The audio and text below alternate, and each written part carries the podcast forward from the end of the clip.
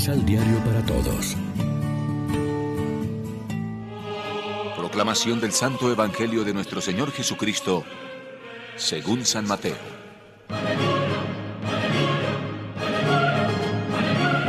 Jesús, al ver a toda esa muchedumbre, subió al monte. Allí se sentó y sus discípulos se le acercaron. Comenzó a hablar y les enseñaba así. Felices los que tienen espíritu de pobre, porque de ellos es el reino de los cielos.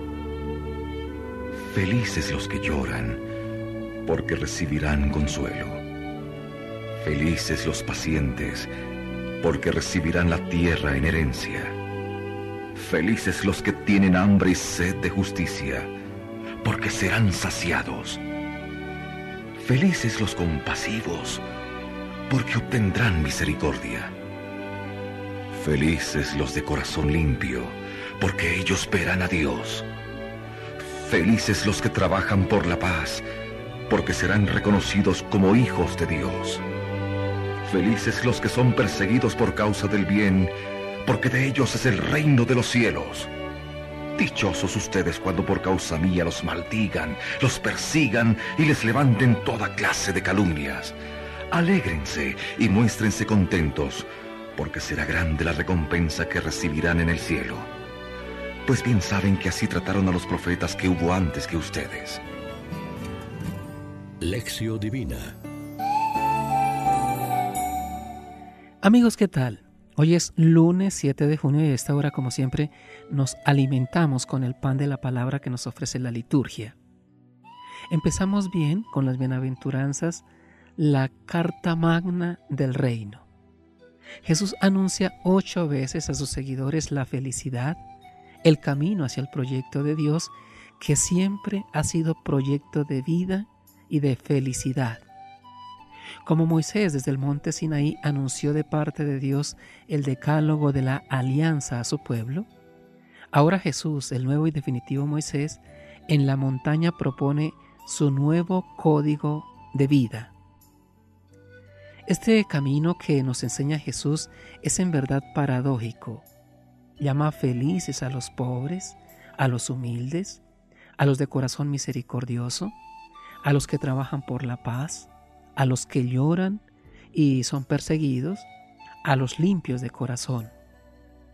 Naturalmente la felicidad no está en la misma pobreza o en las lágrimas o en la persecución, sino en lo que esta actitud de apertura y de sencillez representa y en el premio que Jesús promete.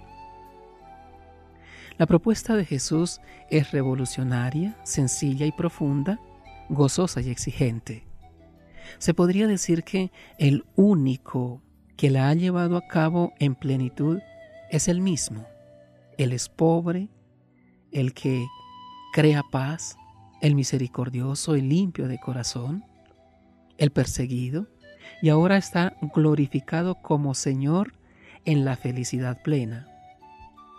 Desde hace dos mil años se propone esta, este programa a los que quieran seguirlo, jóvenes y mayores, si quieren alcanzar la felicidad verdadera y cambiar la situación del mundo.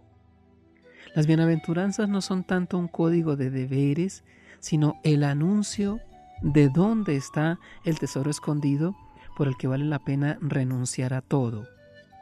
Más que un programa de moral, son el retrato de cómo es Dios, de cómo es Jesús, a qué le dan importancia a ellos, cómo nos ofrecen su salvación. Además, no son promesa, son ya felicitación.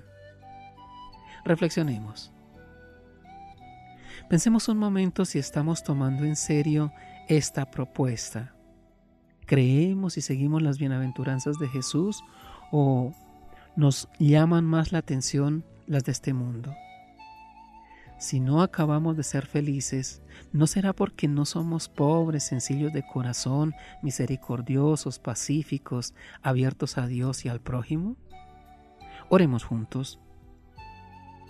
Padre de misericordia, Permítenos irradiar misericordia para con todos los que nos rodean, como el fruto más importante que podamos cosechar de nuestra vida.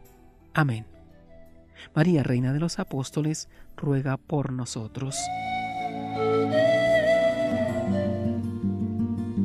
Complementa los ocho pasos de la Alexio Divina adquiriendo el emisal Pan de la Palabra en Librería San Pablo o distribuidores.